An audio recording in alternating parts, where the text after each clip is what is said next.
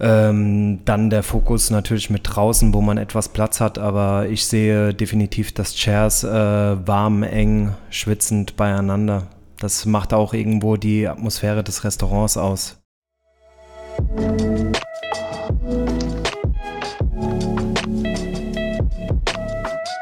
«5,1. Der kulinarische Interview-Podcast über Essen mit viel Herz, Getränken mit viel Seele und Menschen mit viel Leben. Mein Name ist Sebastian Enste und ich wünsche viel Unterhaltung.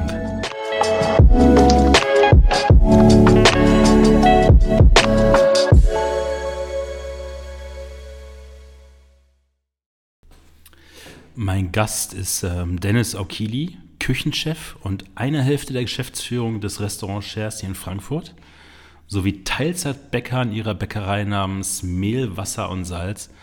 Hallo Dennis. Hi, grüß dich. Der. Falstaff nannte das Shares eine Feinschmeckerkneipe. Das hat uns aber auch richtig Geld gekostet. Ich frage gerade, warum sagen Sie, also wie kamen Sie auf Kneipe? Ähm, Chairs war in der Tat früher auch mal eine Bar gewesen, die nebenbei äh, noch ähm, gewisse Speisen angeboten hatte, aber der Fokus lag äh, definitiv auf äh, gewisse Getränke, Cocktails, äh, Longdrinks, Bier, Wein und ähm, ich glaube deshalb, äh, weil das noch sehr im Stil auch ähm, liegt zwischen Bornheimer Kneipe und nicht wirklich das äh, Restaurant, was es jetzt eigentlich äh, entspricht. Und äh, ich glaube, deswegen wird es auch oftmals noch als Kneipe gesehen, was ich aber eigentlich ganz äh, cool finde. Wie viele Gäste kommen so bei euch rein und wollen 15 Gummio-Punkte essen und sind dann aufgrund des Interieurs erstmal so ein wenig irritiert? Ähm, es gab sogar der ein oder andere Gast, der wirklich gedacht hatte, er ist im falschen Restaurant. Ähm, aber mittlerweile, glaube ich, haben wir schon äh, einen gewissen Ruf in Frankfurt. Uns gibt es ja jetzt auch seit über 15 Jahren, so wie der Milan äh, Müller und ich das betreiben, seit 10 Jahren. Und ähm, ich nehme mal an, äh, es sind mittlerweile schon die 90 Prozent auf jeden Fall, die den Fokus liegen, direkt ins Shares zu kommen und einigermaßen wissen, was sie da auch äh, bekommen. Und äh, die, die dann nicht wissen, was sie bekommen, bekommen anstatt gestärkter Tischdecken, durchdesignten Interieur, viel Abstand zum Nebentisch, auch ohne Corona und gedämpfter Musik genau das Gegenteil? Ähm, ist eine gute Frage. Ich glaube eher, bei uns äh, gibt es nur eine, äh, eine Form, zumindest äh, vor Corona. Jetzt mit Corona, wir hatten ehrlich gesagt auch sehr wenig aufgehabt in der Corona-Zeit.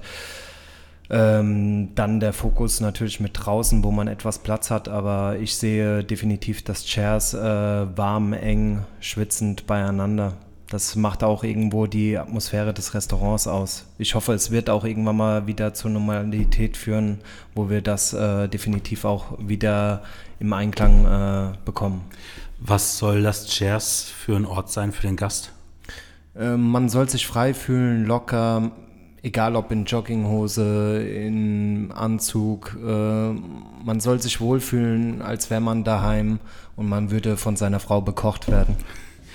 Aber hilft euch diese, diese Atmosphäre im Gasthau äh, Gastraum auch so ein bisschen in der Küche, weil ihr nicht so in so einem Korsett seid, was ihr und wie ihr kochen müsst? Weil ähm, definitiv früher, würde ich schon sagen. Allerdings äh, mittlerweile haben wir schon, auch wenn das alles sehr locker, easy wirkt, einen klaren Fokus in der Küche und ähm, auch äh, gewisse Bedingungen, die wir einfach brauchen, um das äh, zu kochen, was wir kochen können. Und äh, das war früher nicht so. Also früher war es teilweise, da haben wir am Tag äh, zweimal die Karte umgeschrieben, weil dann auch das eine Produkt aus war und wir waren noch alle ein bisschen jung und äh, haben auch gerne mal irgendwie äh, alles nicht so ernst gesehen. Ähm, mittlerweile ist das, äh, sage ich mal, schon dass man auch, umso älter man wird, hat man einen gewissen Fokus. Äh, man möchte einfach auch eine gewisse Qualität an dem Gast geben.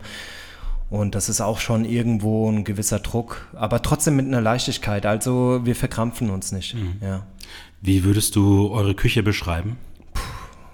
Das ist für mich der schlimmste Satz überhaupt. Wie würdest du deine Küche beschreiben? Ich finde es sehr schwierig, ehrlich gesagt. Ich glaube, also wir empfinden uns immer wieder neu natürlich haben wir eine gewisse Linie, wie wir haben vor sechs Jahren auch angefangen auf äh, artgerechte Tierhaltung umzusteigen. Äh, da, da, war der Anton noch, der jetzt die Emma Metzler macht äh, bei uns. Und wir auf biologisches Gemüse mit kleinen äh, Produzenten versuchen diese ganzen Großkonzernen äh, einfach, ich weiß nicht, ob wir damals äh, sehr rebellisch waren, das kann ich jetzt nicht mehr nachvollziehen, aber ich bin definitiv darauf äh, geblieben. Und ähm, ich würde sagen, reduziert wegen, weil wir einen Fokus auf Qualität natürlich legen und äh, dadurch auch äh, definitiv äh, reduziert kochen, mit äh, ohne viel Shishi, Schnickschnack, also keine Kressen, Shiso-Kresse oder sonstiges. Ähm, aber wir geben uns auch kein, äh, wir schießen uns auch nicht äh, irgendwie das Bein kaputt, wenn wir sagen, ey, bei uns wachsen nicht im Umkreis von 100 Kilometer Zitronen oder sonstiges, das dürfen wir nicht benutzen, sondern ich bin ein Säurefanatiker und ein Salz Salzliebhaber. Für mich sind Zitronen, ist für mich eine göttliche äh, Frucht. 2005 hat dein Kompagnon Milan Müller das Chairs noch als reine Bar eröffnet. Ja. Wann und wie kamst du zum Chairs? Und zwar, ähm, witzigerweise hatte ich dort mal für eine ganz kurze Zeit äh, gekocht. Ähm, ähm bin da von der einen Gastronomie in die andere gerutscht. Ich war da auch nicht in Frankfurt, bin dann wieder zurück nach Frankfurt gekommen und ähm, witzigerweise wohnt meine Mutter auch zwei Häuser weiter sozusagen. Also im Bornheim ist wirklich ganz klein, äh, ist ein Dörfchen, würde ich mal sagen ähm, und habe gesehen, dass die irgendwie Verstärkung brauchen. Habe gedacht, ey, ganz witzig eigentlich mal und nicht dieses 16 Stunden Arbeiten, Teildienst, äh, easygoing, mal eine Bar schmeißen, äh, bisschen was dazu kochen und ähm, ja, dann habe ich halt äh, angeklopft und er meinte, ja, komm auf, ich glaube, das ist eine ganz witzige Idee und ähm, haben dann auch irgendwie ein gewisses Konzept auch gesucht, weil das einfach noch nicht äh, vorhanden war. Wie gesagt, da gab es die ein oder andere Speise und äh, die, sie hatten äh, Tafeln noch äh, im Raum gehabt und ich habe einfach gedacht, ey, ist doch ganz witzig, wenn man sechs Tafeln äh, im Restaurant hat, äh, einfach draufschreiben, unten ist der Bornheimer Markt mittwochs und samstags und dann machen wir einfach sechs Gerichte. Und das war so der Schritt äh, von sechs Gerichte jede Woche verändern. Das war so der erste Punkt und das fanden die ganz cool und ähm, dann habe ich dort äh, für kurze Zeit gekocht, bin dann aber gegangen weil ähm, mir was anderes angeboten wurde, wo ich ähm, damals für mein Alter sehr viel Geld verdient äh, habe. Und äh, witzigerweise kam das dann irgendwann mal wieder zustande und äh, wo ich äh, vom Milan gefragt wurde, ähm, hier möchtest du mit einsteigen? Ja, so ist das dann gelaufen am Ende. Du bist also dann quasi zurückgekommen, bist dann Kompagnon geworden? Genau, ja. Ich habe äh, seinen Partner rausgekauft weil ich hatte immer eine gute Beziehung zu mhm. Milan gehabt. Wir haben uns gut verstanden und äh, waren, sage ich mal, nicht so oft im Kontakt, aber so alle dreimal im Jahr. Und ähm, ja, dann äh, kam das Gespräch irgendwann mal hier, möchtest du, hättest du Interesse, mein Partner zu werden? Und ich hatte mir dann darüber Gedanken gemacht und habe gesagt, ey, ich bin gerade, äh, ich glaube, ich war damals 26, ähm, ich möchte nicht lügen oder 25 und habe mir gedacht, warum nicht? Jetzt kann ich es mal versuchen. Ähm, und habe ihn aber dann auch gesagt, ey, ich würde es dann gerne mehr als Restaurant betreiben, als äh, Bar-Restaurant, mhm. weil äh, ich schon irgendwo auch den Fokus auf Essen lege und nicht auf Getränke, ja. Wie kam dann so der endgültige Wandel von Bar zu Restaurant und nicht nur Snacks zu Drinks? Mm, relativ schnell, als ich eingestiegen bin. Ich glaube, innerhalb von einem Jahr haben wir das äh, geändert und haben uns dann stetig jedes Jahr irgendwie neu verändert. Ich war damals, wie gesagt, 26 Jahre. Ich würde, ich würde nicht behaupten, in meiner Blüte meines Lebens, das bin ich eher jetzt. Aber ähm, ich war einfach jung und hatte Lust, hatte Hunger drauf und ähm, habe gedacht, ey, in Frankfurt damals äh, gab es noch nicht wirklich irgendetwas in diesem Stil, wie wir das heute führen und ähm, war Paris-Liebhaber und habe mir irgendwie gedacht, ey, da draußen in der Welt passiert so viel. Ähm, warum können wir das nicht einfach hier nach Frankfurt holen? Mhm. Und habe dann angefangen, ähm, das Konzept nach und nach abzubauen und irgendwie neu zu verändern und äh, zu dem zu machen, was es heute ist. Natürlich mit meinem Partner und äh, mit den gewissen Köchen, die dann auch bei mir ein- und ausgegangen sind. Was waren so Vorbilder in Paris oder vielleicht Kopenhagen? Ähm, definitiv äh, Septim. Fand ich äh, sehr großartig, auch wenn ich sagen muss, äh, die ganzen äh, Pellegrino-List, das tut den Ganzen äh, nicht gut. Ähm, Septim, äh, Saturn, ähm, solche Dinge, glaube ich, haben schon sehr das äh, Chairs beeinflusst. Äh, was ich auch sehr, sehr spannend fand in Kopenhagen war das Relay. Unglaublicher Laden, haben leider jetzt zugemacht. Zugemacht, Ja, das, da war ich sogar dreimal im Laufe der Zeit und ich fand es das erste Mal, als ich witzigerweise mit dem Anton und mit meiner Freundin äh, damals äh, da war.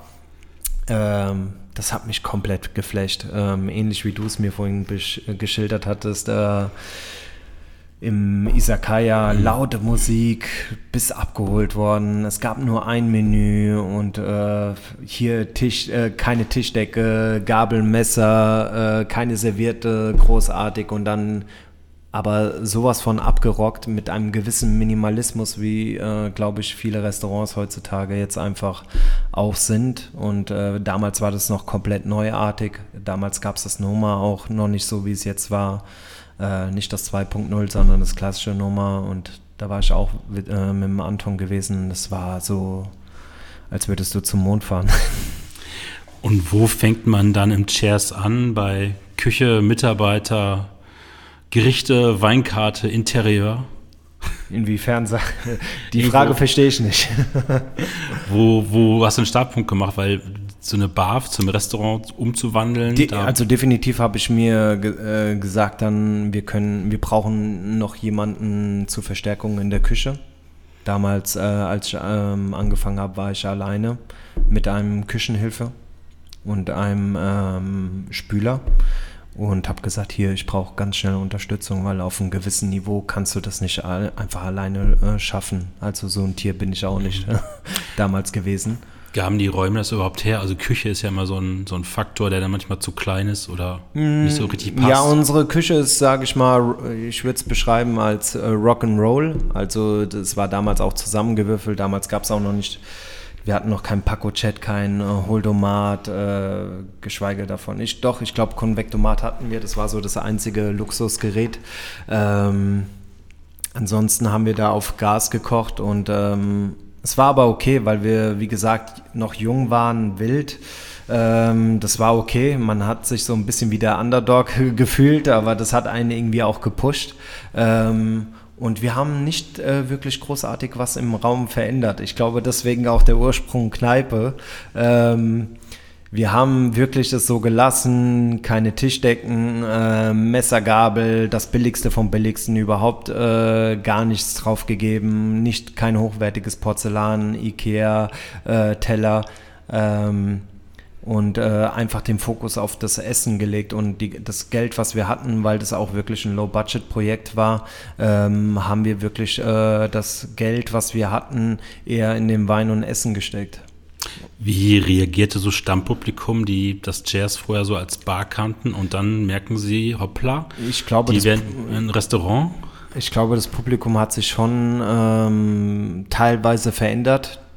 Wir haben teilweise Publikum, die, die sind seit Anfang an dabei, wie der Rainer Costa oder sowas. Die sind wirklich seit 15 Jahren mit dabei. Das ist wirklich, die gehören mit zum Inventar. Also wir haben jetzt mittlerweile montags, dienstags geschlossen. Früher war Montag irgendwie der Stammtag äh, für die Gastronomen und für das Stammpublikum. Das äh, kam wirklich so raus. Äh, Da, haben, da kannte sich auch jeder gefühlt im Raum. Das war eine wunderschöne Atmosphäre.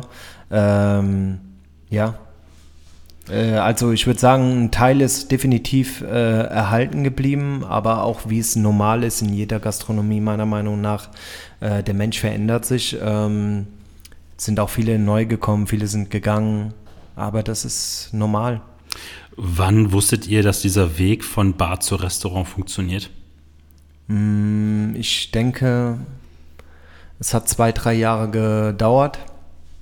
Es war auch mühsam. Ich kann mich noch ganz äh, genau dran erinnern, so an einem gewissen Tag, es ist Freitag, man ist noch nicht ausgebucht und Das hat einen schon irgendwo traurig gemacht, weil man hat gesagt, ey, man kauft so gutes Essen ein, man kauft so gute äh, Dinge ein, man überlegt sich äh, Gerichte, auch wenn sie nicht so waren wie heute, weil ich glaube, wir haben uns da auch noch mal ein bisschen äh, in eine andere Richtung entwickelt, aber es war schon auch teilweise traurig dann zu sehen, dass äh, irgendwie ein Steakhouse äh, dann Freitag äh, schon am Dienstag ausgebucht war und man kämpft um jeden Gast.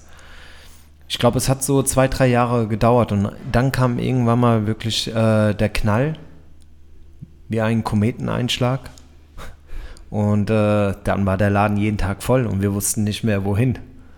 Und ähm, das war echt faszinierend, das mit anzusehen. Und das hat natürlich auch ein, das hat was mit dem Selbstwertgefühl gemacht, so ey, jetzt gerade sind wir auf der richtigen Richtung und wir haben genau alles richtig gemacht. Wie sehr hat sich dieser Küchenstil vom Chairs verändert? Also wie war er früher, wie ist es jetzt heute? Mhm. Also so vor sechs Jahren gab es den ganz äh, großen Cut, glaube ich, vor fünf, sechs Jahren. Ähm, davor haben wir mit viel, also ich glaube, es hängt auch viel mit dem Alter zusammen. Entschuldigung. Und zwar wenn man jung ist, glaube ich, möchte man immer gerne sehr viel mehr haben und viel mehr Komponenten und noch die Textur und das hier, Hauptsache irgendwie aufzufallen. Und umso älter man wird, äh, umso bodenständiger wird man, umso mehr, also so ist es zumindest bei mir, ich kann nicht für jeden reden, aber umso mehr weiß man das zu schätzen, was man hat im Leben. Und das auch bei dem Produkt angefangen.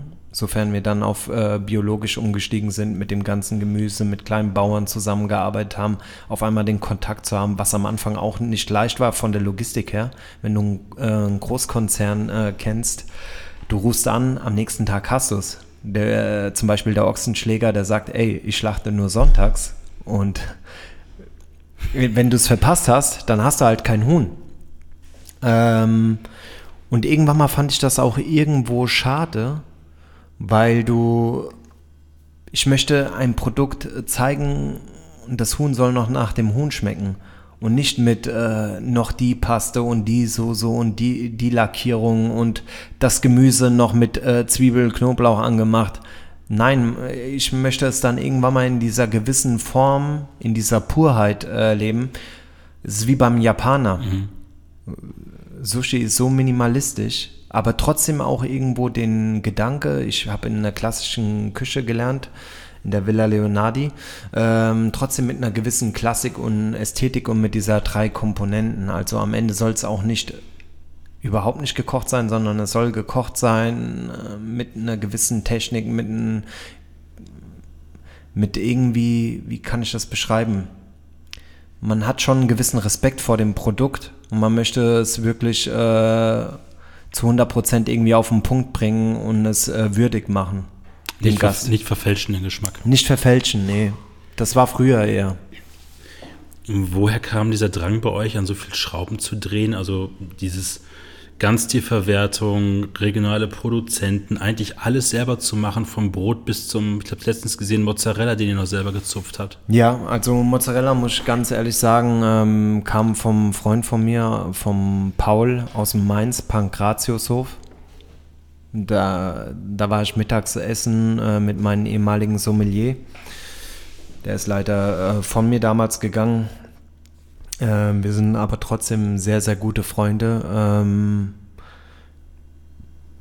da habe ich einen Mozzarella gegessen und ich dachte mir, ey, wieder das Ganze widerspiegeln, dieses, es muss nicht immer brutal regional sein. Du kannst auch einen Mozzarella machen, der regional ist, weil du die Milch vom, keine Ahnung, vom Vorort hast oder von einem gewissen deutschen Produzenten wie Schrotzberg oder sowas, Demeter Milch, wo du wirklich ähm, eine gewisse Qualität hast und weißt, da wird nicht Antibiotika oder sonstiges eingesetzt.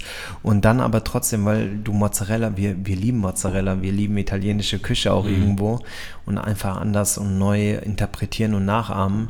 Und ich fand das ganz cool. Und der hat mir dann auch so ein Käse-Starter-Kit äh, vorbeigebracht und haben wir äh, eine Flasche Wein getrunken.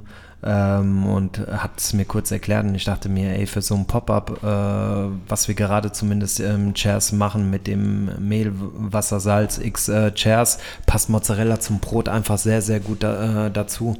Und ähm, um nochmal deine Frage zurückzukommen, ich glaube, das war wie gesagt vor sechs äh, Jahren, dass wir da wirklich auf diesen äh, Punkt äh, draufgesprungen sind, wo wir gesagt haben, ey, die Produkte jetzt und ich weiß noch, ich habe noch Bilder auf mein Handy, die ich ungern zeigen möchte, weil ich glaube, der Anton, der würde mich köpfen, wenn ich das zeigen würde, wie wir uns wie kleine Kinder gefreut haben, als die ersten, das war Sommer witzigerweise und da haben wir noch mit Bärengarten, die gibt es leider nicht mehr in, in Oberrad da war ich gestern äh, grüne Soße holen, äh, die Kräuter für grüne Soßen. Ähm, das ist eine Gartengemeinschaft und da haben wir die ersten Tomaten abgeholt und haben uns zusammengesetzt und haben gesagt, ey, das gibt's doch nicht. Das ist ja, das sind wie Blutdiamanten. Ey. Wir haben uns wirklich äh, super gefreut und das hat so viel Glückshormone mhm. verschaffen, dass wir gesagt haben, ey, ich, ich kann nie wieder zurück. Ja. Hat dieser Weg des Chairs dich auch persönlich ein bisschen verändert? Definitiv. Also für mich privat, ähm, umso älter ich geworden bin, die letzten sechs Jahre, umso mehr habe ich mir auch Gedanken über die ganze Situation gemacht. Ich meine, wir haben auch äh, noch, ähm, wenn vor drei Jahren oder zwei Jahren MSC ähm, äh, Sky, Kabeljau gekauft. Das machen wir heute auch nicht mehr. Nur noch von der äh, Fischzucht Wetterfeld. Ähm, es wird eher immer radikaler. Es hat mich auch verändert. Ich esse ganz selten nur noch Fleisch, ähm, weil ich auch einfach unglaublich äh, Gemüse äh, mittlerweile wertschätze, was ich früher nie so gemacht hatte. Ich war schon eher so der Fleisch- und Fischesser. Aber wenn man sich da einmal reingefuchst hat und so ein tolles Gemüse bekommt wie äh, Senfkohl, äh, Chimichurri oder wunderschöne Tomaten, da vermisse ich überhaupt kein Fleisch mehr und das hat mich schon auch irgendwo selbst beeinflusst. Ich glaube, das merkt man auch in meinem Küchenstil mittlerweile, der ist sehr vegetarisch orientiert. Ist es mit purem Gemüse zu kochen, weil du musst einfach noch viel mehr die Saison beachten und den die, wie das Produkt gerade, in welchem Zustand es sich gerade im, im, Wachstum irgendwie funktioniert, noch viel mehr beachten, als einfach ein Stück Fleisch in die Pfanne zu hauen, um Geschmack rauszuziehen? Defin definitiv. Also ähm, Gemüse an sich ist in einerseits äh, schwer zu präsentieren, Andererseits, glaube ich, macht man die Menschen am Ende des Tages glücklicher damit, mhm. weil ähm, ein Steak ist ein Steak. Natürlich gibt es Unterschiedlichkeiten mit äh, Reifegrad und ähm, Marmorierung. Bratest du es in Nussbutter oder auf dem äh, Feuergrill oder in der Pfanne. Aber mit einem Gemüse kann man viel mehr Komplexität äh, herausholen. Also wenn du einen Sellerie in Salzteig gast oder du räucherst ihn, du legst ihn Salz ein, du machst noch ein bisschen Essig oder Zitronensaft dran, ne? das verändert so sehr das Spektrum. Das ist unfassbar, ja. Haben Dinge auch nicht funktioniert? Ja, ich glaube, sehr viele Dinge funktionieren. Was hat so ganz nicht. schlimm nicht funktioniert? Es, ist, äh, es haben viele Dinge nicht funktioniert. Also ähm, ich würde sagen, ich glaube, es ist schwer zu sagen, also jetzt auch vor dem Mikrofon, aber ich glaube, ich bin mit äh, gewissen Menschen in einem Austausch. Lass es ein Anton sein, glaube mhm. ich, mit dem bin ich noch am engsten, weil unser Küchenstil ist äh, sehr nah und wir haben jetzt mittlerweile auch ein bisschen Zeit miteinander verbracht, ein paar Jahre auf dem Buckel, freundschaftlich äh, auch vom Kollegen her.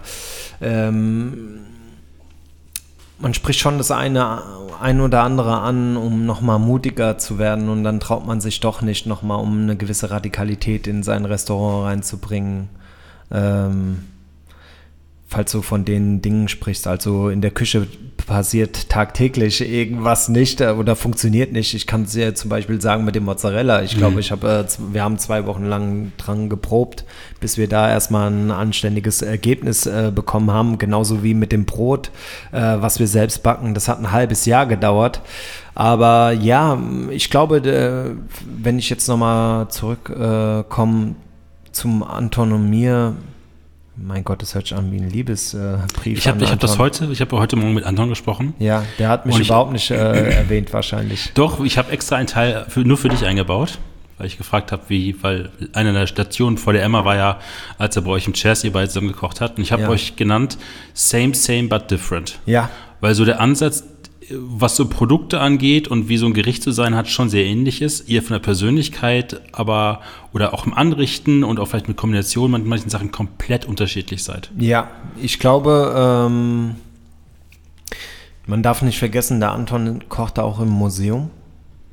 Im Museum musst du auch, du hast einen Mittagstisch, den haben wir nicht aktuell und da muss man auch ähm, ein bisschen anders kochen, weil die Leute erwarten eine gewisse Sättigung. Ähm, dann glaube ich, wenn ich einen Anton einschätzen würde, wäre ähm, definitiv, Anton hat immer eine gewisse Spiciness von Orientalischem mit drin was er in seine Regionalität äh, verbindet. Ich glaube, ich bin da nochmal ein bisschen purer mittlerweile. Ich, ich bin auch drei, vier Jahre älter als der Anton, aber ich bin da nochmal minimalistischer, purer und bin da schon ein bisschen mehr Punk-Twist, auch wenn es vielleicht gar nicht so auf dem Teller wirkt, aber definitiv reduzierter als der Anton. Aber ich würde sagen, wir haben auch ziemlich ich glaube, wir haben die gleichen, äh, zumindest zu 80 Prozent die gleichen äh, Bauern, mit denen wir arbeiten, den Produzenten und äh, bestellen das, äh, bei den gleichen Anbietern das Gemüse. Deswegen glaube ich, erkennt man schon das eine oder andere wieder. Ja, ich bin selbst äh, gerne Gast auch beim Anton. Ich finde das fantastisch, was der da auf die Beine gestellt hat in so einem langweiligen Museum. Eine gewisse Buntigkeit. Lass ihn das mal lieber nicht hören. ja, jetzt hebt er ab.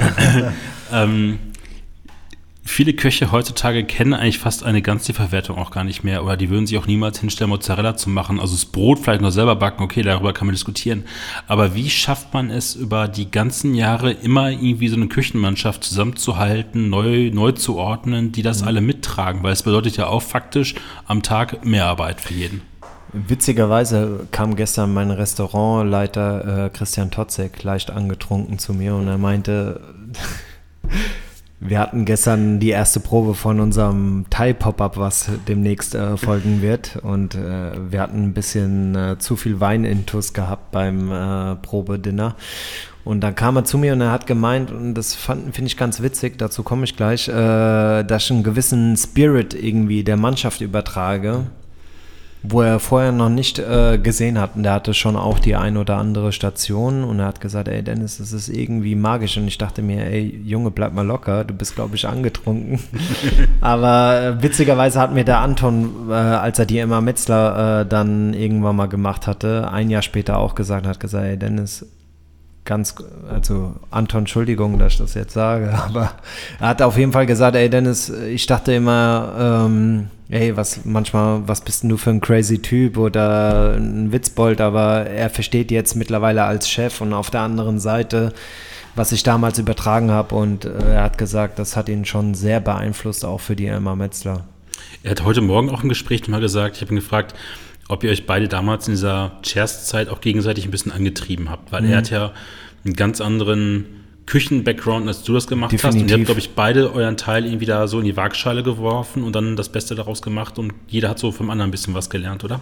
Definitiv. Also ähm, ich glaube, ich bin sehr, also ich war es zumindest, ich bin mittlerweile ein bisschen mehr introvertiert. Ähm, ich kann dir nicht sagen, warum. Ähm, Man begegnet viele Menschen. Ich komme aus Frankfurt und man redet sehr viel, wenn der Tag lang ist. Ich meine, du hast vorhin auch gesehen, wie viele Telefonate da einen ausgehen, aber ähm, ich glaube, diese Gastgeberschaft und diese lockere Atmosphäre, die hat dem Anton auch irgendwo schon gekickt, wo er vorher nicht äh, in diese ganzen äh, Sterne-Gastronomie wirklich so gehabt hatte und hat gesagt, ey, man kann geil kochen und aber trotzdem mit einer gewissen Lockerheit und äh, auch ähm, relativ neue Ideen schaffen und irgendwie äh, man braucht auch keine Tischdecke oder sonstiges, hat schon, glaube ich, auch den äh, Anton äh, irgendwo beeinflusst und ich glaube auch ähm, dieses nicht von A bis Z alles durchzuplanen, sondern den Tag auch einfach manchmal auf sich zukommen lassen, weil das passiert uns, glaube ich, auch. Also mittlerweile spricht er, sprechen wir auch, äh, wir treffen uns einmal im Monat äh, auf äh, ein, zwei oder drei Flaschen Wein. Ähm, darüber, ja, dann kommt halt nicht der Gemüsehändler heute, sondern morgen und dann musst du halt ganz schnell irgendwie äh, kreativ sein und doch irgendwas anderes kochen, ja. Ähm, Gemüsehändler, gutes Stichwort. Ähm, ihr habt so ein regionales Netzwerk an Produzenten, die mit den Jahren dazugekommen sind. Ja, da wie, tauschen wir uns auch aus. Entschuldigung, dass ich unterbreche. Alles gut. Wie, wie baut man sich sowas auf? Ich muss sagen, es war am Anfang schwerer als heute, also vor sechs Jahren. Ähm, da war es auch nicht so, äh, da, da haben sich die Bauer auch manchmal wirklich überfahren gefühlt, als wir dann auf einmal aufgetaucht sind und haben gesagt, ey, wie sieht's aus? Könnt ihr uns beliefern? Ey, was wollt ihr von uns?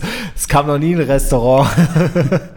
und ähm, mittlerweile ist es so, dass auch Leute äh, explizit uns auch ansprechen oder anschreiben und sagen, ey, es wäre super, wenn ihr mit uns arbeiten würdet. Ähm, aber äh, früher war es in der Tat gar nicht so einfach. Also äh, da musste man sehr viel recherchieren, wie du das wahrscheinlich machst, mhm. oder äh, googeln. Ich weiß nicht, ob ich das hier sagen darf, googeln. Ja, googeln, klar. Ja. ja. ähm, und äh, musste dann halt raussuchen, äh, Hühner, äh, Bio, Demeter zertifiziert, Naturland und ähm, halt mit vielen äh, Kollegen sprechen und äh, da muss ich sagen, äh, war der Josh auch äh, aus dem Gustav ähm, auch jemand, äh, der, glaube ich, aus einer sehr naturbezogenen Familie kommt, äh, wo auch schon vorher recherchiert hat, weil er für sich privat auch gewisse Dinge kauft, wo man dann natürlich fragt, ey, wie sieht's aus, Josh, weil man da einmal die Woche früher essen gegangen ist und dann hat er gesagt, hier, ich kenne da was, frag mal, vielleicht macht er auch Gastronomie und ich muss ganz ehrlich sagen, ähm, bin ich zu Alnatura gegangen und habe halt gefragt, ey, wo kriegt ihr euer Gemüse eigentlich her? Das ist doch Bio. und die dann natürlich den ein oder anderen äh, Ansprechpartner mir weitergeleitet haben. Dankeschön, Alnatura. Ähm, hast gerade schon erwähnt äh, mit dem, mit dem äh, Joachim Busch, äh, Joachim Busch vom, vom ja. Gustav. Wie viel seid ihr auch alle so hier in Frankfurt, die auf diese regionalen Sachen gehen, auch so ein bisschen Ansporn für die Produzenten, die sich ja manchmal auch so ein bisschen auf alleine auf dem Feld gefühlt haben. Und auf einmal kommen da irgendwie zwei, drei Restaurants, wie Gustav, Emma und das Shares und fragen nach und wollen bestimmte Sachen auch irgendwie haben. Ja, ähm, ich, also da kann ich, ähm, da muss ich sagen, ähm, da war der Anton so, dass er gesagt hat, ich möchte auch teilweise bei manchen ähm, Bauern die gleiche Qualität haben, aber äh, die haben halt nun mal wenig und Chairs war nun mal äh, Nummer eins äh, mit diesen Dingen, dass er sich die Mühe gemacht hat und hat dann trotz allem wie ein Bauermann, mit dem wir nichts äh, zu tun haben, ähm, dann rausgesucht, mit dem er dann für Huhn arbeitet, so wie wir halt mit Ochsenschläger mhm. arbeiten. Ja, also das, das passt schon. Dann tauschen wir uns auch aus und es ist auch mal so, wenn mir das Huhn dann ausgegangen ist am Freitag, dann sage ich mir Anton Bescheid und dann bringe ich ihnen wieder fünf Hühner zurück oder mit dem Fisch genauso. Da haben wir aber den gleichen Fischzüchter, äh, den äh, Kevin Pommerenke aus dem Wetterfeld und der hat genügend für uns. Der legt da auch im Fokus, äh, weil er sagt, das, was wir machen, ist cool und ich möchte auch, äh, dass ich euch das gewährleiste, dass ihr genügend einfach habt. Ich habe da letztens die Fotos gesehen. Ich glaube, die Emma verkaufte die auch fischweise. Genau. Wunderschöne Forellen waren da, glaube ich, dabei. Wunderschön. Also toll gezeichnet. Ja, wunderschön. Ähm, auch verschiedene Forellen, äh, von der Tigerforelle bis Goldforelle, Lachsforelle, das, das Standard.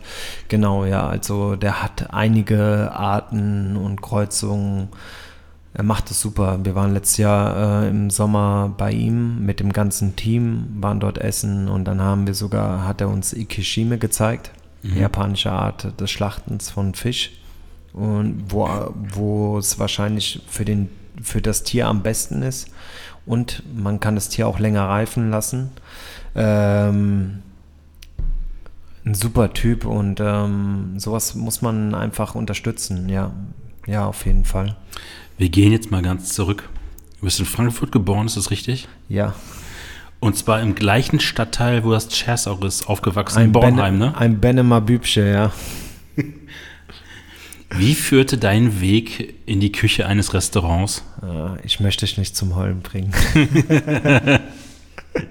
ähm, ja, witzigerweise äh, liegt es, glaube ich, irgendwo im Begriffen, das ist kein Storytelling oder sowas. Ich hoffe, meine Kollegen verzeihen mir. Ähm, meine Mutter war, ähm, also mein Vater und meine Mutter haben sich sehr früh getrennt. Ähm, meine Mutter musste irgendwie, die hatten sich damals ein Haus auch zusammen in Bonheim äh, angeschafft und das musste abbezahlt werden. Und mein Vater, glaube ich, hat uns verlassen, als ich vier war.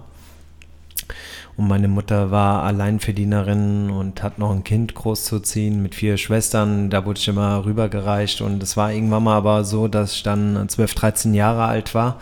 Und ähm, ich irgendwann mal, meine Mama hat mir immer Taschengeld gegeben, bevor ich äh, irgendwann mal dann Zeitungsauslieferern gegangen bin und hatte gesagt, äh, hier hast du was zum Essen. Dann hat, haben wir so eine Liste gehabt mit, äh, glaube ich, zehn Lieferanten. Äh, Pizza, Pasta, Burger und irgendwelche Dinge. Und äh, irgendwann mal hatte ich so die Schnauze voll von diesem Liefer Lieferservice damals, äh, dass ich gesagt habe, ey, da hatte ich äh, eine Ecke entdeckt von meiner Mutter mit 13. Äh, es war irgendwelche Kochbücher oder irgendetwas oder Zeitschriften, ich kann es jetzt nicht wiedergeben zu 100 Prozent und habe dann aufgeschlagen und habe dann gesehen, äh, es war irgendwas mit Kohlrabi. Ein Kohlrabi-Salat mit, äh, ich glaube, Walnüssen, so Waldorf-Style-mäßig mit Kochschinken. Und habe gesagt, ey, es wäre doch mal ganz cool, wenn ich jetzt, äh, damals hieß der Rewe auch nicht Rewe, sondern ähm, HL, HL-Markt äh, wenn ich dort einkaufen gehe und dann koche ich der Mama was abends. Ich glaube, die würde sich freuen. Und ähm, habe dann mir alles zusammengekauft. Hab, da stand auch ein Rezept für zwei oder vier Personen. Habe das dann äh, alles äh, gekauft, vorbereitet mit 13 und äh, habe das dann gekocht und hatte dann den Tisch gedeckt mit Kerzenlicht und äh, allem Möglichen. Und dann kam die Mama nach Hause und dann habe ich ihr einen schönen Tisch vorbereitet und habe gesagt, hier Mama, wir, äh, wir essen jetzt wie im Restaurant. Und das hat sie so glücklich gemacht, die war zu Tränen gerührt. Und ähm, ich glaube, das hat mir diesen äh, Knackpunkt Mhm. gegeben, dass ich gesagt habe, ey, Wahnsinn, was man, wie man Menschen glücklich macht mit so einer Kleinigkeit im Leben. Und ich glaube, dass, deswegen bin ich am Ende Koch geworden, ja. Was ich gelesen habe von deinem Lebenslauf, du musst mich korrigieren, wenn ich falsch gelegen habe, Ja. dass all deine Stationen als Koch in Frankfurt waren. Ist das richtig? Ähm, ja, allerdings äh, war ich kurze Zeit auch in Wuppertal gewesen. Ähm, und zwar der Ronny Boeiser, der war damals äh, ein sehr prägender Koch von mir, Marokkaner. Daher auch diese marokkanische Küche und äh, Verbindung auch zum Anton, weil der Anton war ja auch beim Marok äh, also hat beim Marokkaner gelernt in Hamburg. Ähm, und er hatte gesagt, hier, ich habe ähm, gel- äh, im, im Skapati gelernt und äh, egal was, komm, scheiß drauf, du kommst dann wieder nach einem halben Jahr, aber du musst dort äh, kurz mal hin, einfach nur um diese Erfahrungen zu sammeln, die ich hatte. Und äh, dann bin ich äh, dorthin gegangen aus dem Nizza, äh, kurz dorthin. Allerdings hat mich der Heimweh schon sehr stark gepackt, weil ich bin ein Mensch gewesen, der seine Freunde sehr wertgeschätzt hat und äh, mein ja, meine vier Wände und sowas. Und dann war ich dort und ähm, bin dann aber, ich lass mich nicht lügen, vor ähm, fünf Monate später wieder zurückgegangen. Bin dann auch wieder zu ihm gegangen, weil es für mich schon irgendwo auch ein Mentor war und ich seine Art mochte, wie er geführt hat, delegiert. Auch so ein bisschen, glaube ich, habe ich heute auch so die Fähigkeit. Immer so Kumpel-like, überhaupt nicht dieses Arschloch, was äh, äh, immer schreit oder sonstiges, sondern ruhig. Und wenn irgendwas nicht ähm, funktioniert, dann nimm es selbst in die Hand, weil du bist derjenige, der das in die Hand nehmen muss und äh, immer locker bleiben und ein bisschen Spaßfaktor äh, bringt einen gewissen Twist in die Küche und ich glaube, das wird am Ende auch auf den Teller wiedergegeben. anstatt wenn man verkrampft ist und äh, immer streng und man hat Angst auf die Arbeit zu gehen. Das hat mich auf jeden Fall geprägt und dann habe ich äh, nur mal kurz äh, Stage gemacht äh, im Franzen damals, also nicht Franzen von heute, sondern Franzen Lindeberg. Genau, die haben es ja getrennt. Er ja. war, glaube ich, Bäcker und genau, der genau. Franzen ist der Koch. Ja, danke Papa, dass du es mir finanziert hast. Das war das Einzige, was er mir auf jeden Fall gegeben hatte und hat gesagt, hier, okay, wenn du unbedingt nach Stockholm willst, äh, weil ich damals einfach nicht das Geld hatte. Und äh, das war es dann auch, ja. Ansonsten alles äh, hier in Frankfurt und ähm, ich bin auch einerseits froh drum, weil ich auch irgendwo selbst, glaube ich, meinen eigenen Stil damit gefunden habe und aber auch eine gewisse eine gewisse Klassik äh, kochen konnte, wo es heutzutage gar nicht mehr so wirklich äh, teilweise beigebracht äh, wird. Also heutzutage wird dir, ich hatte sehr, sehr viele Köche in den letzten zehn Jahren und teilweise wissen viele Köche gar nicht mehr oder Köchinnen, Entschuldigung, mhm. den Ladies, ähm, wie ein anständiger Soßenansatz entsteht oder ein Fond oder sowas. Und das finde ich auch einerseits ganz cool, was der Anton dann auch widerspiegelt mit einer mit einem gewissen traditionellen im Museum, was er macht. Lass es eine Sülze sein. Was wir früher ursprünglich gelernt haben, das mhm. können die meisten gar nicht mehr, ja. Die würden heutzutage Agar-Agar oder Xanthan reinmixen, wo man denkt, oh mein Gott, ey, was macht die hier? Also beim Anton heute Morgen war es ganz klar, woher so sein, sein Stil kommt, ja. weil er einfach in den Stationen gelernt hat und das so viel mitgenommen hat. Ja. Wann hast du für dich so deinen Stil gefunden war das autodidaktisch? Hat man sich es Gedanken? Es war mehr, es war wirklich mehr autodidaktisch. Damals gab es auch nicht Instagram oder sowas. Äh, ich bin mit Facebook, glaube ich, erst vor vier, fünf Jahren in Kontakt gekommen, also relativ äh, Spätzünder. Ähm, dadurch, glaube ich, ich glaube, mit dieser Umstellung nochmal radikaler, habe ich auch irgendwo meinen eigenen äh, Küchenstil, denke ich, gefunden.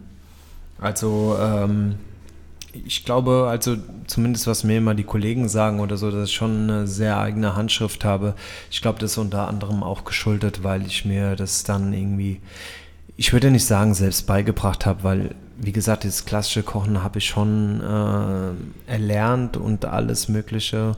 Ähm, aber irgendwie mit dieser Regionalität und äh, viel Selbsterlernen, sprich, oder vielleicht auch das eine oder andere im Franzen natürlich wie Holunderblüten sammeln, mhm. was wir dann auch gemacht haben im Chairs oder Bärlauch sammeln, ähm, dann schon mit reingebracht hat. Aber ich glaube, ich bin, ich bin sehr, ein sehr eigener Mensch. Ich glaube, dass wer mich kennt, äh, der weiß das und ich glaube, das äh, widerspiegele ich auch wieder in meinen Gerichten.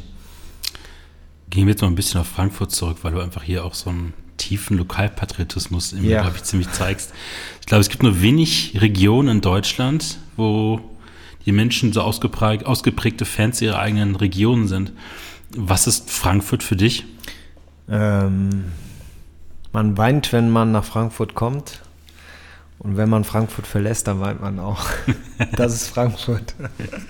ich würde sagen, es ist eine Großstadt für viele Menschen, allerdings in einem Dorf verpackt. Mhm. Also Leute, die ähm, hier Anschluss finden oder hier geschäftlich äh, hineingezogen sind, die haben erstmal schon ihre Bange, aber irgendwann mal wissen sie das zu schätzen, dieses, dass alles nicht so weitläufig ist äh, wie in Berlin oder Hamburg oder sowas, sondern dass das alles sehr kom komprimiert ist und ähm, irgendwann mal kennt man einfach seine Hut und die Menschen und man lernt, äh, glaube ich, viel schneller Anschluss äh, kennen. Wenn man bei Google nach warum ist Frankfurt ist äh, warum genau warum ist Frankfurt so sucht, dann bekommt man rechts immer so Ergänzungen, die mhm. dann vorgeschlagen werden. Und die ersten vier Ergänzungen sind gefährlich, asozial, teuer und dreckig. Ja, das finde ich gut. Warum hat Frankfurt von außerhalb so viele Vorurteile? Von außerhalb so viele Vorteile. Ja, also ich glaube, dass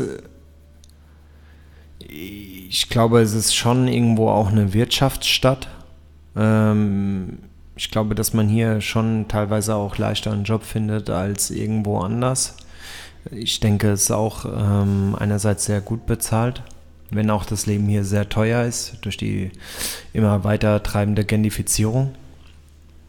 Ähm, aber ich glaube, du hast hier auch einen gewissen ähm, Lifestyle, den du woanders nicht hast. Also lass es dem Main sein, ähm, wo die Leute draußen chillen, wo du wahrscheinlich heute auch gesehen hast.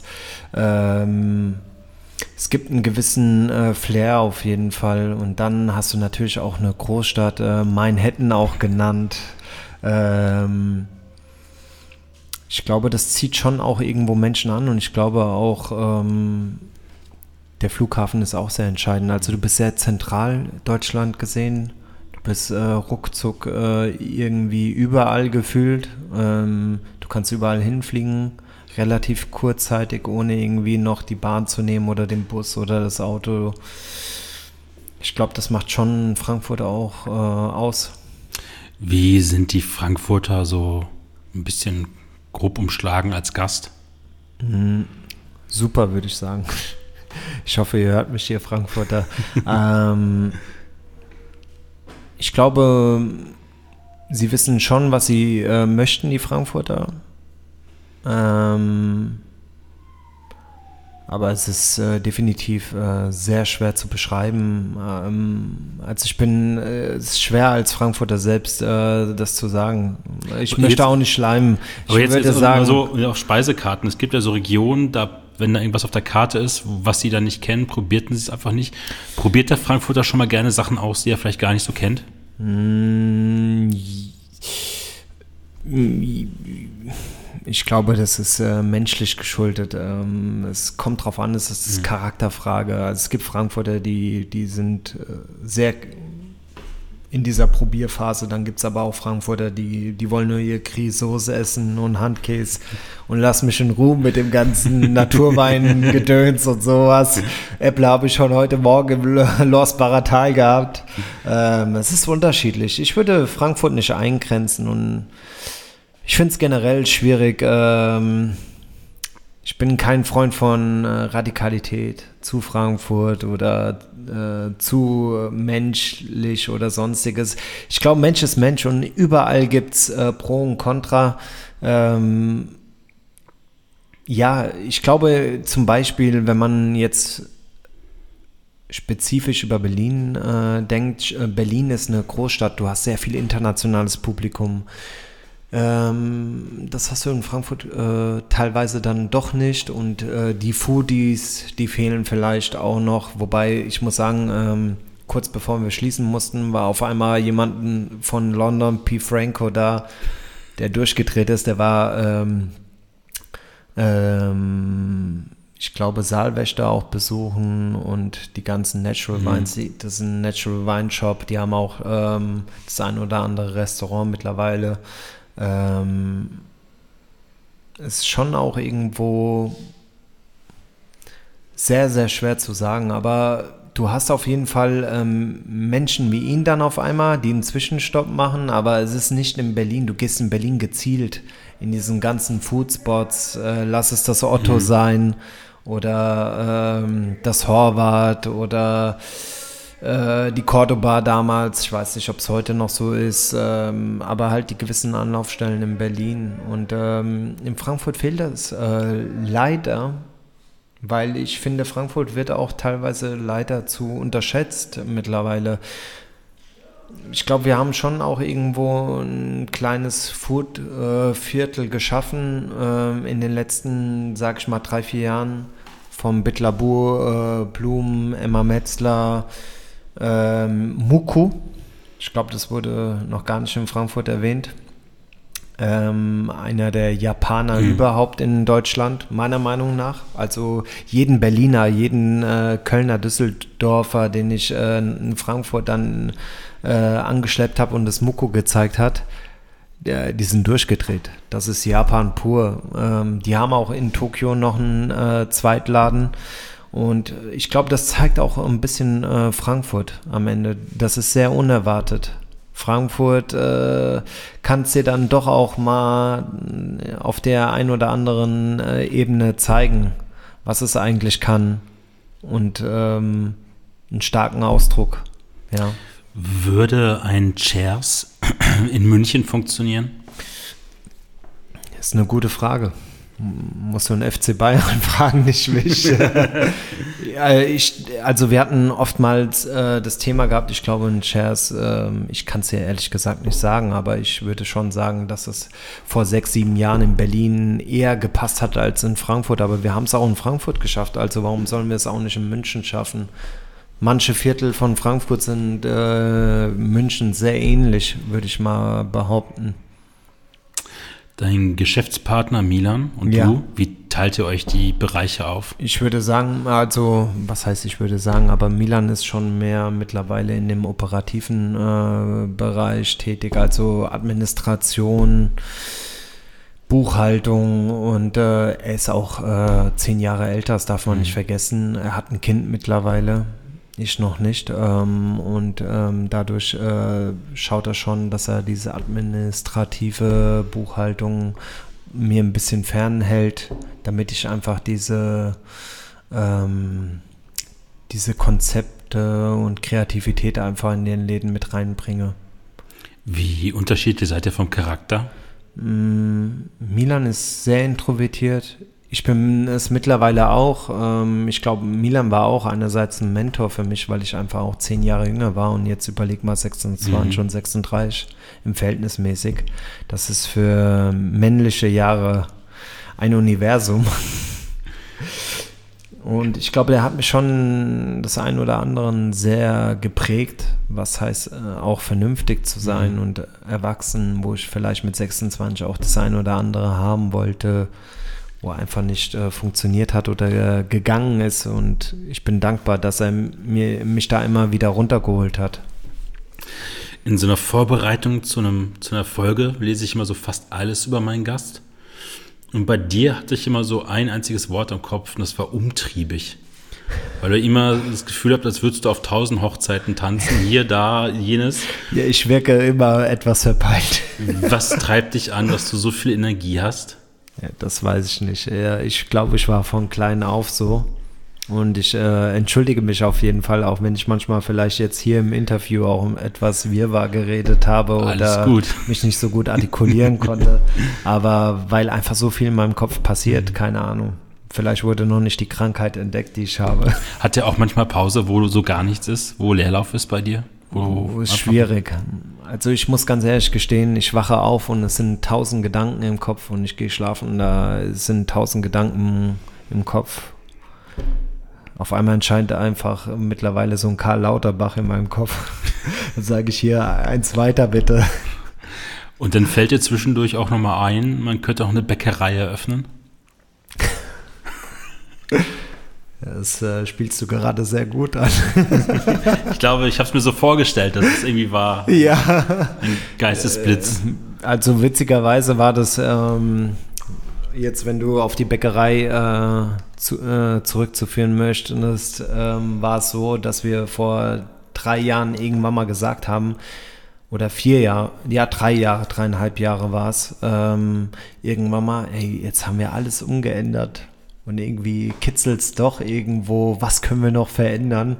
Was ist noch nicht von uns? Von A bis Z produziert, was ist noch nicht von uns? Und da haben wir damals beim, was auch ein guter Bäcker mhm. ist, sage ich mal, für äh, Frankfurt, äh, der Hook, der auch damals das, äh, also auch heute noch, glaube ich, äh, das Best Washed in Town äh, beliefert mit seinem Brot, was auch in Frankfurt einen großen Bekanntheitsgrad hat. Aber wie gesagt haben, das passt irgendwie nicht mehr zu uns. Und ich dann auch irgendwann mal angefangen habe, auch zu hinterfragen, was ist denn eigentlich in diesem Brot drinne und äh, was sind da für Zusätze, weil irgendwie dann das Thema mal mehr aufgestoßen ist, äh, hier Leute, Glutenunverträglichkeit und äh, keine Ahnung, ähm, was für Triebmittel da reinkommen und dann ich äh, für mich privat recherchiert habe, äh, was ist eigentlich äh, Brot, wie entsteht gutes Brot und ähm, ich dann mehr und mehr gegoogelt habe, den Ursprung des Brotes, sprich Mehl, Wasser, Salz, mhm. das soll jetzt hier keine Werbung sein, ähm, mehr braucht es nicht. Und ich dann angefangen habe und habe gedacht, ah ja, Mehl, Wasser, Salz, rühre ich mal ein bisschen zusammen, dann mache ich halt mein eigenes Brot, was halt dann am Ende doch nicht so war. Ich kenne, wollte gerade sagen, ich kenne Bäcker, die rollen mit den Augen, wenn Köche ihnen erzählen, dass sie jetzt anfangen, das Brot selber zu Ja. backen. Wie schlimm war es am Anfang? Also zum Thema zurückzukommen mit Sachen, die nicht funktionieren. Da war Brot ganz weit oben, also ein halbes Jahr. Ich habe an mir, glaube ich, einen der wenigen Male selbst an mir gezweifelt. Ähm, es hat einfach nicht funktioniert. Ich habe es nicht verstanden und ich dachte, wie kann sowas Einfaches eigentlich nicht funktionieren? Wie geht das, verdammt nochmal? Das hat mich echt, äh, das hat mich fertig gemacht. Also ich glaube, ich war ein, zweimal den Tränen sehr nah. Aber mich hat dann auch irgendwie ein gewisser Ehrgeiz gepackt und habe gedacht, ey, das musst du jetzt verdammt nochmal so lange machen, bis es funktioniert. Und äh, habe dann auch wirklich tagtäglich gebacken. Keine Ahnung, wie viel Steine am Anfang. Aber äh, irgendwann mal hat es dann funktioniert und äh, es wurde besser und besser und äh, irgendwann mal war es so gut, dass ich gesagt habe, ey, meine Güte, jetzt sind wir soweit, jetzt können wir das Brot verkaufen und habe das dann auch äh, rausgegeben und äh, die Leute sind im wahrsten Sinne des Wortes, äh, Wortes durchgedreht. Also die, dann, die haben dann gesagt, ey, was ist das? Wo haben Sie das Brot her? Ja, das Brot backen wir selbst. Ja, was, was nehmen Sie für eine Backmischung? Nee, da ist Mehlwasser, Salz drin, fertig. Und haben dann auch gleichzeitig dazu angefangen, unsere Butter selbst zu machen. Und irgendwo ist das auch äh, Ursprung des Essens, Brot. Es ist eigentlich so einfach, so kostengünstig und doch so schwer und ähm, irgendwann mal bist du da in so eine Ekstase, wo du wirklich dich dann noch hineinsteigerst, noch mehr Wasser, noch weniger dazu zu geben und noch mehr Luftporung und so weiter. Und irgendwann mal war es dann halt so gut, dass wir, dass teilweise Leute wirklich äh, aus Köln oder irgendwie aus der Schweiz gekommen sind von irgendwelchen Stammgästen, die gesagt haben, ey, du musst da nur alleine hinfahren wegen dem Brot. Und dann kamen auch irgendwann mal Nachbarn und wollten dann immer Brot kaufen. Und es wurde dann irgendwann mal so viel mit äh, dem ganzen Brot kaufen, äh, dass wir gesagt haben, ey, unsere Kapazität ist erschöpft. Wir können hier nicht nur äh, Brot verkaufen, wir haben noch Dinge vorzubereiten. Ähm, der Fokus liegt nicht nur auf dem Brot. Brot ist äh, zwar ein Speisebegleiter und man sollte es genauso hoch anrechnen äh, wie ein Stück Fleisch oder ein Gemüse, weil da so viel Arbeit drin steckt und äh, Gärzeit und Liebe. Ähm, aber es ist, wir sind am Ende ein Restaurant und kein Brotverkauf. Und dann haben wir gesagt, ey, ich glaube, es wird eher Zeit, nicht ein zweites Restaurant, was so die ganze Zeit irgendwie im Petto war, sondern wir sollten ähm, das nutzen und eine Bäckerei aufmachen, ja. Gab es dann vorher schon so Vorstellungen, was ihr dort backen wollt, so an Sortiment, oder war es mal nur Idee, wir brauchen noch mal so ein Definitiv, äh, wie wir dann auch teilweise damals gekocht haben, sehr reduziert, minimalistisch äh, gehalten, weil wir auch gesagt haben von Anfang an, wir machen Meme Chairs von A bis Z alles äh, selbst. Wir kaufen nichts dazu. Und das war uns einfach wichtig. Und dann haben wir angefangen, Probe zu backen. Irgendwann mal, als wir die Location hatten. Ähm, und haben dann gesagt, hier, wie, wie viel kann man machen, wie viel müssen wir machen und wo sind unsere äh, Grenzen äh, einfach Grenzen belassen, dass wir dann sagen müssen, okay, stopp. Ich glaube, wir haben für eine Bäckerei ein sehr kleines Sortiment an Gebäck. Aber wir hauen auch mittlerweile, und es war aber auch richtig so, weil wir hauen wirklich mittlerweile auch sehr viel äh, Mengen an Gebäck raus und wir sagen lieber reduziert und von uns von A bis Z selbst gemacht und nicht irgendwie dann auf einmal angefangen wie manch andere Biobäcker mit äh, Backtriebmittel oder dann doch Hefe zu benutzen, sondern wirklich da zu bleiben, wo man ist, sich selbst treu zu bleiben und äh, den Name weiter Konzept zu lassen. Mehl, Wasser, Salz und mehr ist da nicht drin. Ist auch genau der richtige Weg. Wie groß ist so euer Sortiment im Schnitt? Also wie viele verschiedene Produkte gibt es? Wir haben drei Brote, ähm, zwischen zwei und drei Baguettes, wobei der Standard-Baguette-Teig, äh, der Sauerteig sich äh, nicht verändert, sondern wir machen dann gerade das Bärlauch-Saison, Bärlauch mit rein statt Walnüsse. Mhm. Ähm, dann haben wir eins noch mit ähm, extra obendrauf nochmal mit einer Salz-Pfeffer-Mischung. Dann haben wir die Zimtschnecken. Das Sauerteig-Croissant gerade machen wir nicht das Schoko-Croissant, weil wir ansonsten wieder in Probleme kommen würden der Ansturm durch Corona ist einfach sehr groß und äh, wir machen gerade auch im Chairs unsere Pop-Up Bakery mit Mehlwassersalzen. Da haben wir einfach nochmal eine doppelte Menge äh, zu tun, was wir sonst äh, nicht so haben. Und dann haben wir gesagt, dann nehmen wir einfach nochmal ein, zwei Produkte mehr raus. Lass den Blunderteig sein, lass es äh, das äh, Schokocroissant sein, aber dass wir trotzdem unserer Qualität irgendwie äh, treu bleiben und uns selbst.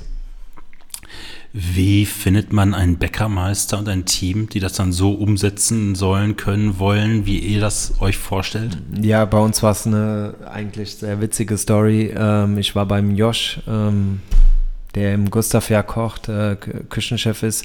Äh, seine Hochzeiten, habe ich seinen Bruder kennengelernt der zufälligerweise Schicksal äh, Bäcker war. Und wir haben uns unterhalten und mir kam irgendwie die Idee, weil damals war das so der Anfang von diesem ganzen Gespenst, ey, wir machen eine Bäckerei, doch kein Restaurant und ähm, habe gefragt, hier, wie sieht's aus? Äh, ja, ich bin gerade in Hamburg. Ich so, ja, könntest du dir vorstellen, irgendwie bei uns äh, der Meister zu sein, der Chefbäcker?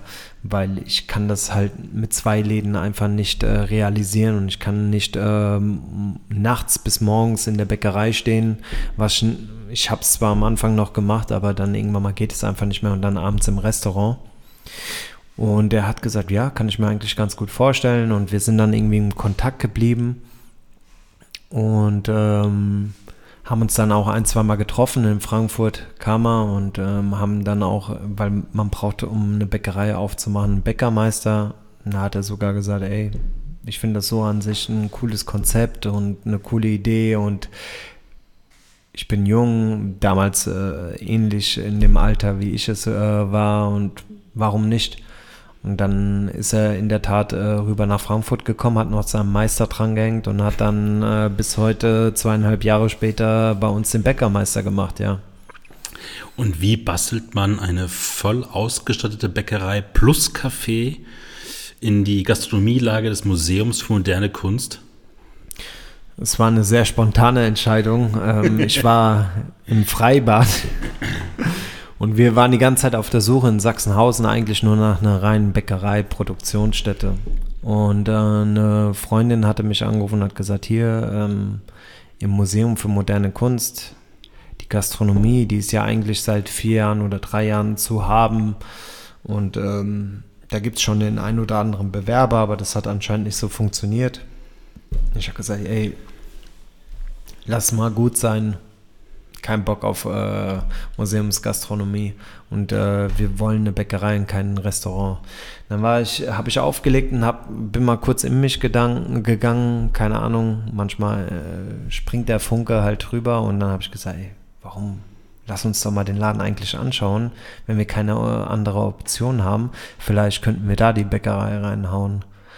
Dann haben wir uns das angeschaut und die Räumlichkeiten waren so an sich äh, ganz okay und man musste natürlich das eine oder andere machen, Starkstrom äh, legen oder sonstiges. Und dann haben wir aber gesagt, ey, eigentlich wäre das schon sexy. Äh, das funktioniert irgendwie nicht, äh, das Tortenstück in Frankfurt. Das passt irgendwie zu uns. Thema Underdog wieder mal wieder vielleicht das einfach versuchen, ähm, die Ersten sein, die da vielleicht das rausholen. Und wir haben uns ehrlich gesagt selbst nicht das erhofft, was es mhm. heute ist, sondern haben gedacht, okay, wir gehen einfach nur unser Ziel nach, ein bisschen Egoismus vielleicht da drin, hey komm, wir wollen das jetzt einfach und haben das dann beschlossen zu machen und äh, wir hätten uns niemals erträumen lassen zu dem, was es jetzt heute heutzutage einfach ist. Du hast gerade angesprochen, Kunst, Museum ist immer so eine schwierige Gastrolage, auch beim Anton zum Beispiel. Wie mischt sich bei euch das Publikum so zwischen Museumsbesuchern, mhm. Touristen und auch der Nachbarschaft? Ja, früher war es ähm, definitiv, sage ich mal, 50-50 vom Museumsbetrieb zu Frankfurter Besucher oder Touristen. Ähm, ich glaube, mittlerweile haben wir so einen großen Kundenstamm gewonnen. Ich glaube, es spricht, Qualität spricht sich sehr schnell rum. Wenn es heißt, äh, in Frankfurt gibt es äh, äh, gutes Brot, ich würde nicht sagen das Beste, weil das würde nicht meine Person entsprechen. Ich gebe mich nie zufrieden, deswegen, aber ähm, ich glaube, äh, dieser Multiplikator mit diesen ganzen Rumsprechen und äh, mit Leuten, die sagen, hey, hier gibt's gutes Brot, das ist äh, dann irgendwann mal wirklich so fortgeschritten äh, zu dem, was es heute ist, äh, dass wir eigentlich gar nicht mehr museumsabhängig sind, sondern sehr eigenständig und es kommen Leute aus Königstein, also wirklich schon von 20, 30, 40 Kilometer weg. Wir haben viele Gäste, die auch wirklich äh, jedes zweite Wochenende irgendwie in Frankfurt sind und kommen aus Köln oder Düsseldorf und mhm. holen dann ihr Brot und holen dann drei, vier Leibe und frieren das ein. Das ist crazy. Ein Brot. Das ist echt verrückt. Inwieweit sprechen sich Dominik Busch, also euer Bäckermeister und du euch beim Sortiment ab oder hat er da erstmal freie Hand und es muss nur das hm. Brot Shares gebacken werden? Ähm, Dominik an sich, für mich ist es wichtig, ihm schon eine kreative Freiheit äh, zu lassen. Ich glaube, gepaart mit, mit äh, einfach äh, der langen Zeit, die ich das schon mache, ähm, vertraut er mir da auch ein bisschen und wir, wir reden da sehr intensiv miteinander und sagen auch einfach, wo sind die Grenzen, weil ich da schon auch eher so derjenige bin, der sagt, hier, lass uns das doch nochmal versuchen, lass uns das noch machen und komm, ich unterstütze dich dabei. Und er mir dann auch aber klipp und klar, ähm, egal wie alt er ist, schon sagt, hier, da sind die Grenzen und ansonsten müssen wir das und das noch organisieren oder noch die Person einstellen. So eine ge gewisse 50-50-Mischung, mhm. würde ich sagen, ja. Von Kreativität ähm, und Erfahrung von mir aus und ähm, einfach von seiner Erfahrung und Kreativität aus und dadurch äh, passt das. Wobei wir, glaube ich, auch noch relativ mit zweieinhalb Jahren einfach am Anfang äh, mit der Geschichte sind und ich glaube, alleine wenn ich bedenke, in zweieinhalb Jahren, was wir für einen Sprung gemacht haben, ich möchte nicht wissen, wie wir in einem Jahr dastehen werden. Vielleicht werden wir auch nochmal den Standort äh, wechseln oder nochmal ein zweites Mehlwassersalz machen, um einfach eine größere Produktionsstätte zu haben, äh, wo wir nochmal viel mehr Gas geben können, wie es jetzt ist, weil wir einfach nicht auch damit gerechnet haben. Wir sind gerade auch an unserer Kapazitätsgrenze äh, anerlangt mit den Räumlichkeiten des Museums. Ich habe dich im Intro als Teilzeitbäcker betitelt. Ja, das würde ich jetzt, äh, das, das, wollte ich ganz am Anfang eigentlich sagen, aber ich war, war, da noch nicht so locker und wollte nicht unhöflich sein, dich unterbrechen. Also wie im ersten Jahr habe ich äh, mitgebacken, mhm. aber mittlerweile geht es einfach nicht mehr, ja. Da also bin ich da schon mehr da fürs Konzept und einfach auch mehr im Chairs involviert wieder, weil ich das auch einfach liebe zu kochen und wir da eine gewisse Work-Life-Balance schaffen wollen, auch nach Corona. Es war auch ein Monat davor.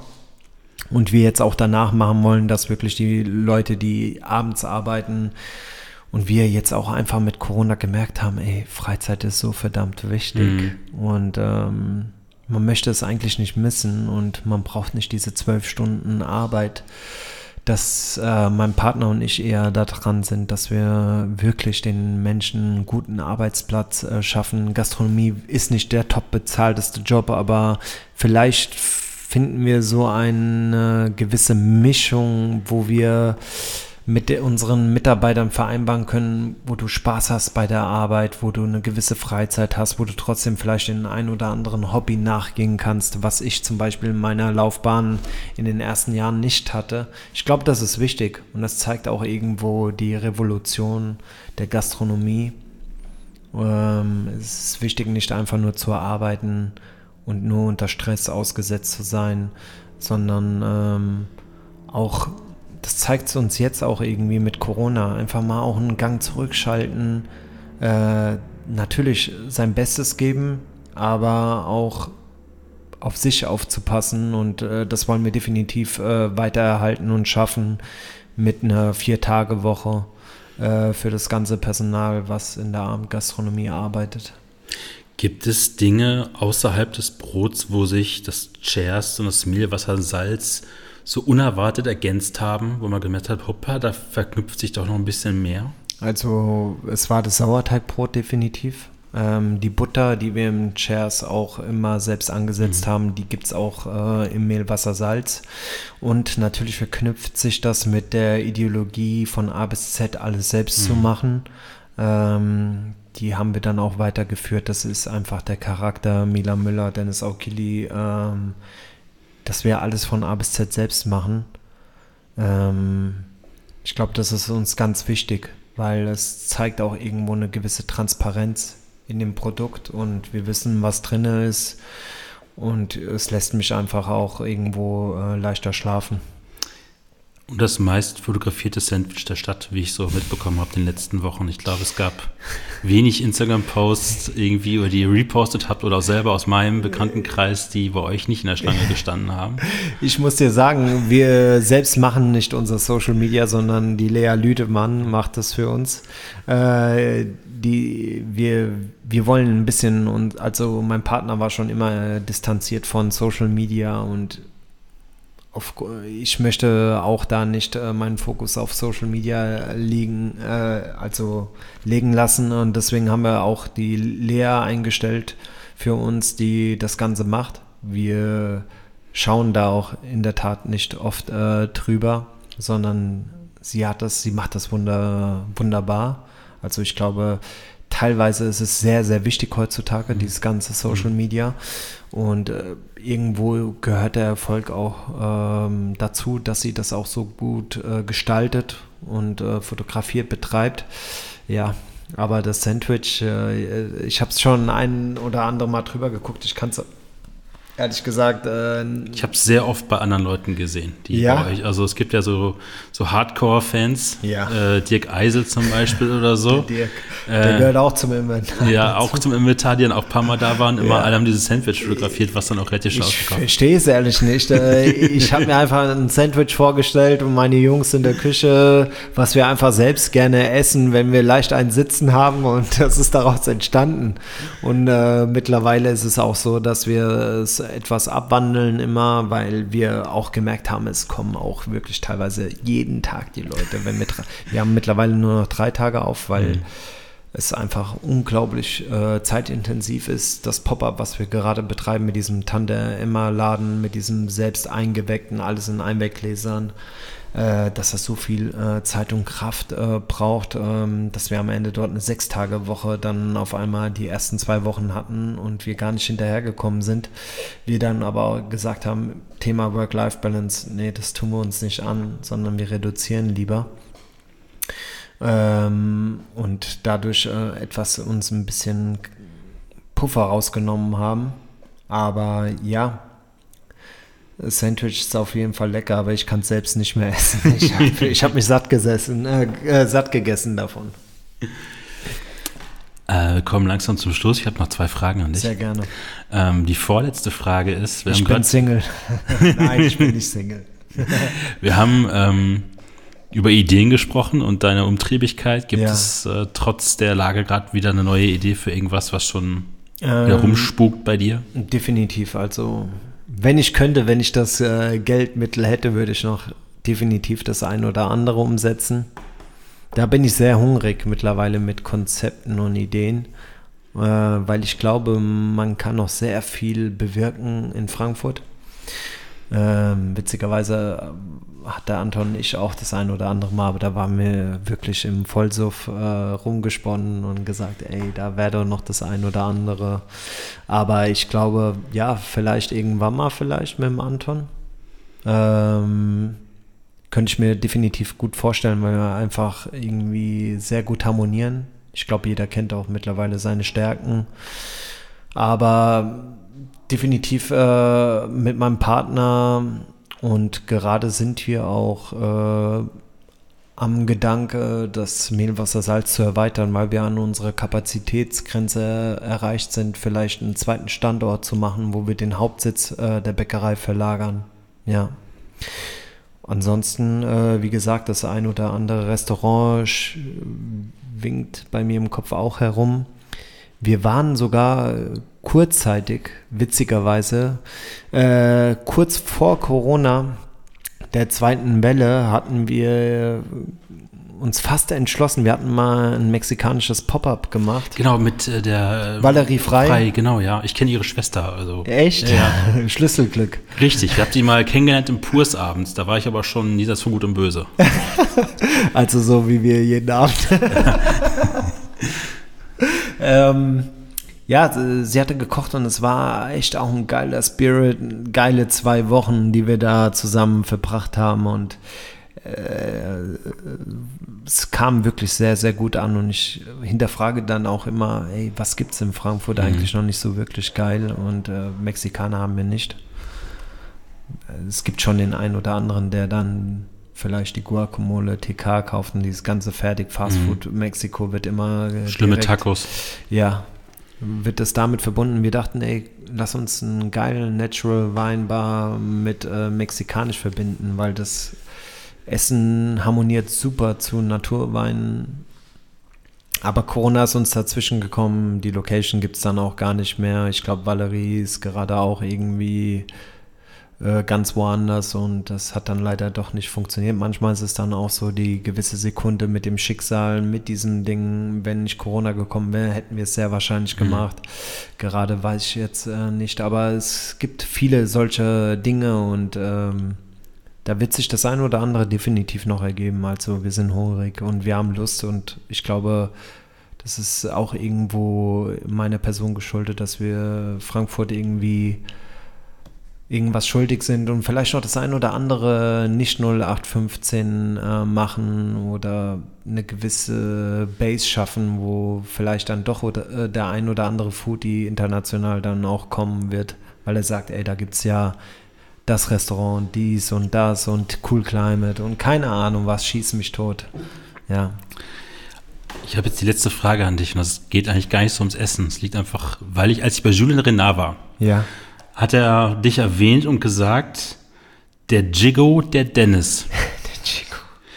Warum nennen dich alle Jigo? Und ich habe aber auch heute telefoniert, du nennst auch andere Jigo. Was bedeutet Jigo? Ich glaube, es ist eine Abkürzung. Ich kann mir relativ schlecht Namen merken. Zu den Frauen sage ich oftmals Schatzi. Zu den Jungs sage ich mittlerweile Gigo, weil die mich irgendwie Gigo nennen, weil ich vielleicht denen irgendwann mal Gigo äh, wiedergeben habe und die mir, die denken, okay, das ist der Gigo, aber ähm, witzigerweise gibt es davon sogar mittlerweile ein Lied. Ich weiß nicht mehr von wem das war. Der Moos Pelham kommt auch ab und zu mal bei uns äh, zu uns und äh, der dann auch immer der Gigo, der Gigo, der Gigo immer irgendwie was singt. Ähm, ganz ehrlich, ich befasse mich damit nicht so. Das ist irgendwann mal vor 15 Jahren oder sowas entstanden und das ist irgendwie, eigentlich sind wir aus dem Alter draußen mit Gigo. Ich meine, wir sind alles schon gestandene Männer, aber irgendwie ist das eingebrannt und ich finde es ganz witzig und warum sollen wir nicht auch irgendwo ein bisschen Kind sein? Das ist das Leben und wie, wie wir es auch schon das eine oder andere Mal im Interview genannt haben, man muss auch nicht alles ernst mhm. nehmen und immer zählt irgendwo ein gewisser Spaß und wir Männer sind irgendwo auch, wir bleiben immer Kinder auch irgendwo. Deswegen, es ist, es lässt mich jugendlich erscheinen, glaube ich. Vielleicht ist das der Antrieb. Jigo, Dennis. Sehr schön. Vielen Dank. Vielen lieben Dank, Sebastian. Danke für die Einladung Sehr und gerne. liebe Grüße an alle, die mich kennen und ähm, ich habe euch alle lieb, auch die mich noch nicht kennen. Wir werden uns bald kennenlernen. Danke. Danke dir.